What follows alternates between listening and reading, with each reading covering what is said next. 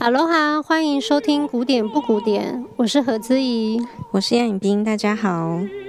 今天我想要介绍的这位作曲家，他的伟大深刻比不上巴哈、莫扎特或贝多芬。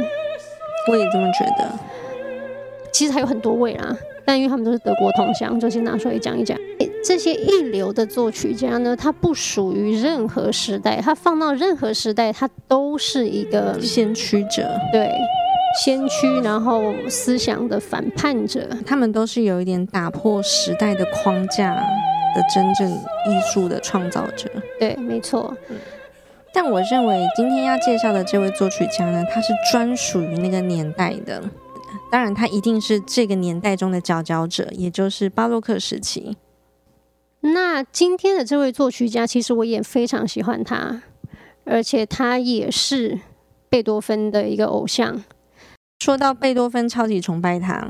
在巴洛克这个年代呢，音乐是非常重视即兴创作的，因为以前分工没有很细，就是现在作曲的人，我们让他是作曲家，那演奏就是演奏家，这是很分开的。虽然我们也必须要去学这些作曲的理论，可是我们没有厉害到一个家这种。对，但是那个年代要求更严格，又要会创作，又要会演奏。那时候。常常是为了当下而创作的，他们没有这个习惯，好像就是在演奏之前写下的这些谱。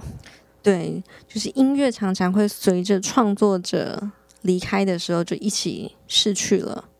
今天这个作曲家呢，他是第一个想办法让自己的作品能够流传千古的人，那他也是当时的时代巨星。那讲到这里，听众都猜到了吗？我们今天要介绍的呢，就是韩德尔《Lascia che pianga》，让我哭泣吧的这首咏叹调。那韩德尔呢，蛮会偷懒的，很懒惰。对，就是他这一首《让我哭泣吧》的这个旋律呢，是从他第一部的歌剧《阿米拉》的第三幕偷来的，在一七六五年的时候，还不止偷一次，对，要偷还给你偷到底。在一七零七年的时候呢，又再偷了第二次，这次是用在他的那个神剧《时间和真理的胜利》第二幕。所谓的偷来呢，就是他都用了一样的旋律，他可能觉得天哪，我居然写出这么美的旋律，不用白不用，要用多用几次，这样也哈啦，才合算。对，但是当然也没有那么懒，所以歌词跟剧情是不一样的，也没有懒到底啦，小气大财神是。那他第二次在神剧里面呢，把这一首叫做《Lascia la spina》，就是远离荆棘，嗯。那第三次偷用，就是用在今天这一首《让我哭泣吧》。这是，呃，他在一七一一年的歌剧里面《Leonardo》里面的第二幕给阿米蕾娜唱的咏叹调，他就用了三次，非常精打细算。那像是，嗯，很会这样精打细算，一曲多用呢，是合法的吗？就是我的偶像之一莫扎特，他也会做这种事情。大家可以回去听听看我们的第二十四集《跟着莫扎特上天堂》里面呢，我们有介绍到这首长笛的 K 三一四协奏曲，其实一开始也是写给 oboe 双簧管的，然后莫扎特一个调，老瓶新装，又变成了一首新的曲子，真好用诶、欸，嗯。不过我说真的啊，我觉得他写给 oboe 跟写给长笛，用两个乐器吹出来不同的调，还是蛮不一样的。哦，这我完全同意。嗯，我觉得 oboe 吹的时候更老实，给长笛的时候，因为用了低大调，你就觉得这是全世界最最开心、最欢愉的一个调性，就一种 open-minded，然后你会跟着它飞翔的一个调性。嗯，真的。嗯那我们先来听听看这一首美丽的咏叹调，让我哭泣吧。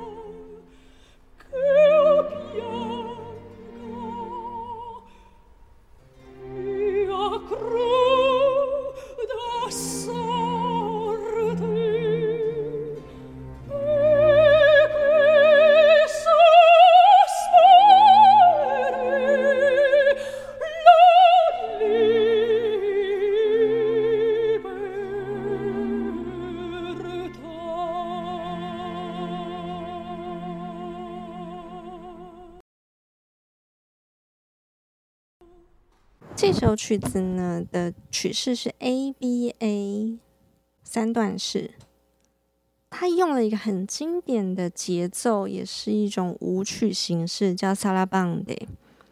萨拉邦德呢是源自于西班牙的一种慢速的舞曲，会是三拍子的。但是这个三拍子很特别，因为它总是会强调。加强它的第二拍，拉长变成一个附点，所以我们会一直听到当当当当当当当当当当。这是一个巴洛克时期很常见的组曲中的一个形式。大家可以听一下另外一首萨拉邦的，应该也是大家耳熟能详的旋律。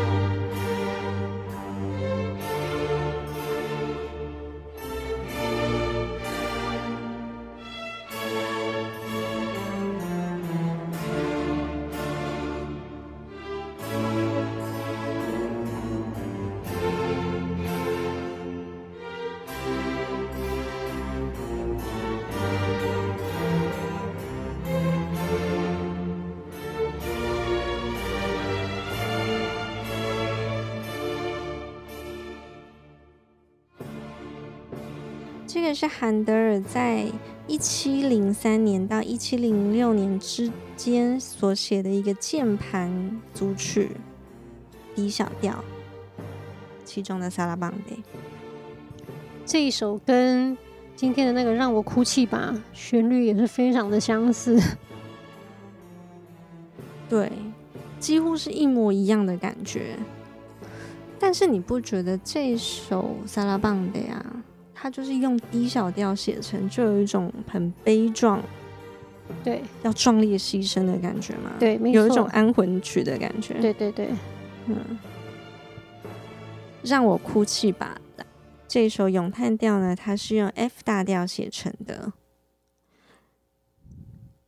嗯，F 大调就是给人家一种平和庄严，我甚至觉得有一种永恒。在这样子非常固定的节奏里面。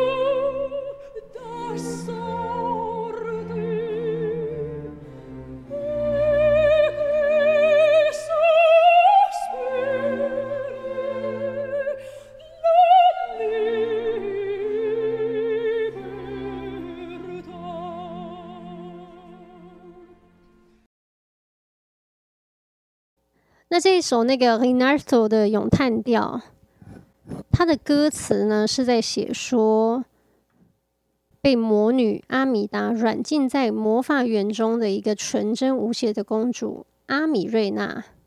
那她对异国国王哥弗里多演唱的咏叹调。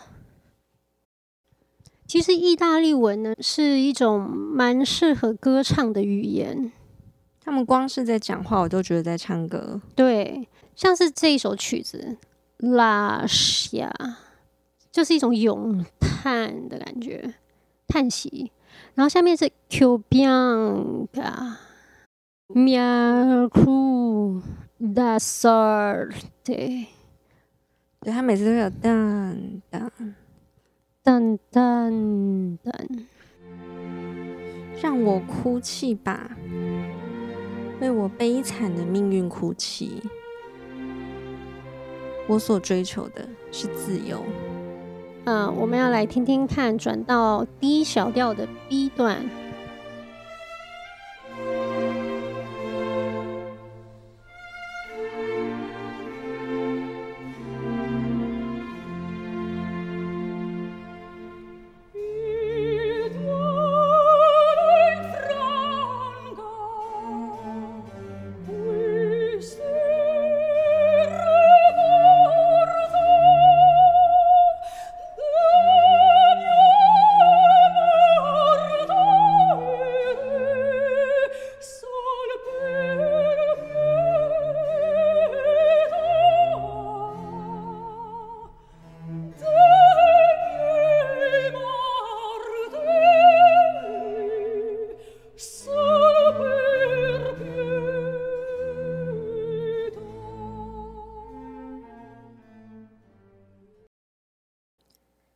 的歌词是：愿悲伤粉碎，重重枷锁，怜悯我所受的磨难。那我们又再回到 A 段。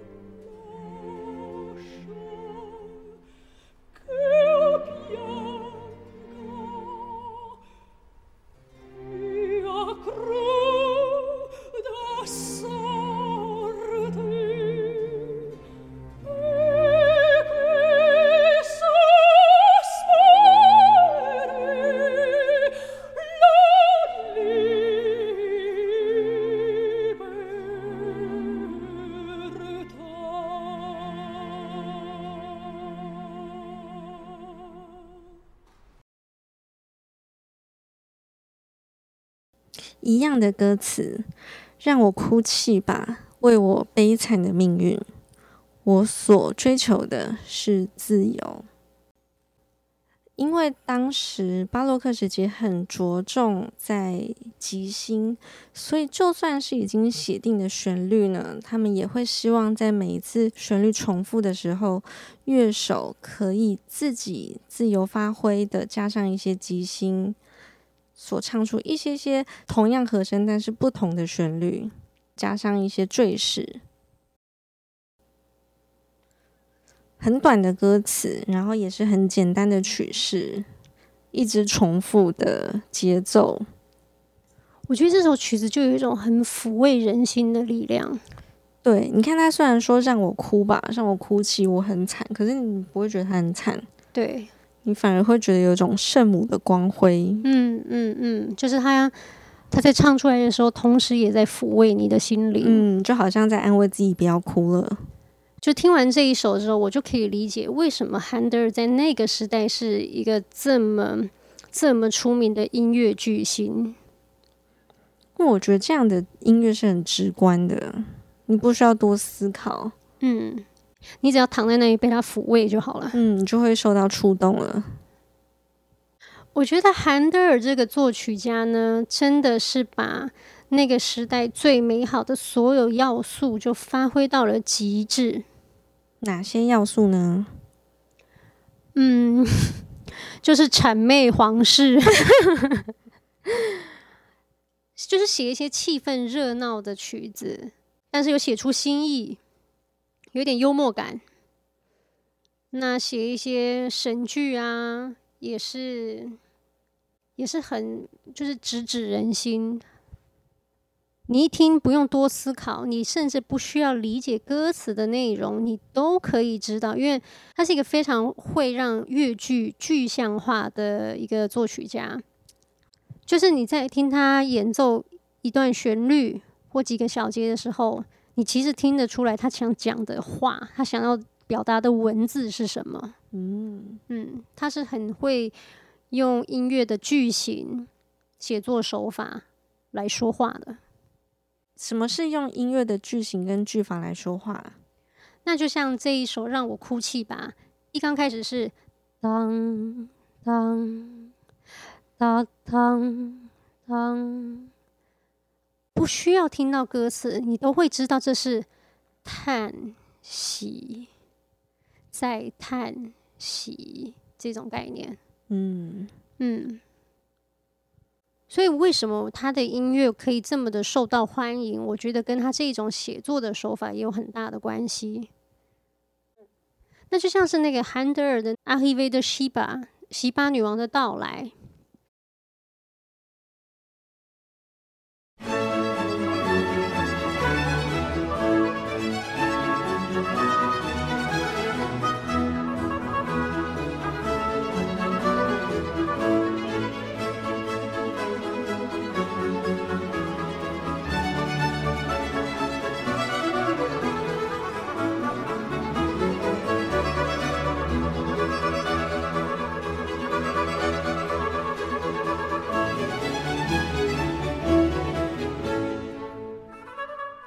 这一开头的弦乐的这些旋律，就好像在描述人民在一个长长的城道上夹道欢迎这一位女王，然后万人空巷。那这一幅的画面，人民撒着各种金粉彩带，然后兴高采烈的欢迎女王进城。韩德只用这一个弦乐的这种重奏，就破题在一开始的时候，表达了出这种欢愉的迎接场面。嗯，超有画面，金光闪闪，对，亮丽非凡，所以可以说是他在音乐上面的画画能力咯。对，在《Lascia più bianca》这一首呢，就像是用音乐在说话，在倾诉，在探求，对，在叹息。那在那个《Arrivée de Sheba》这一首呢，就有点像是用音乐在作画，在描写一些当下的画面，然后心情。不需要过多沉思思考，可以很直观接受到的一些感触。难怪他比巴哈红，在那个时代，嗯、红的发紫。真的，因为巴哈要在晚他一百年之后才会横空出世。巴哈的音乐，你就是要听个十遍、一百遍，你才会越知道他的好。对。但其实我放松的时候也是蛮喜欢听韩德尔的啦。希望大家喜欢我们的节目。如果有任何意见的话，欢迎到我们的古典不古典粉丝专业留言按赞。那还有到 Apple Podcast 评论页面给我们五星加留言，谢谢大家，拜拜，拜。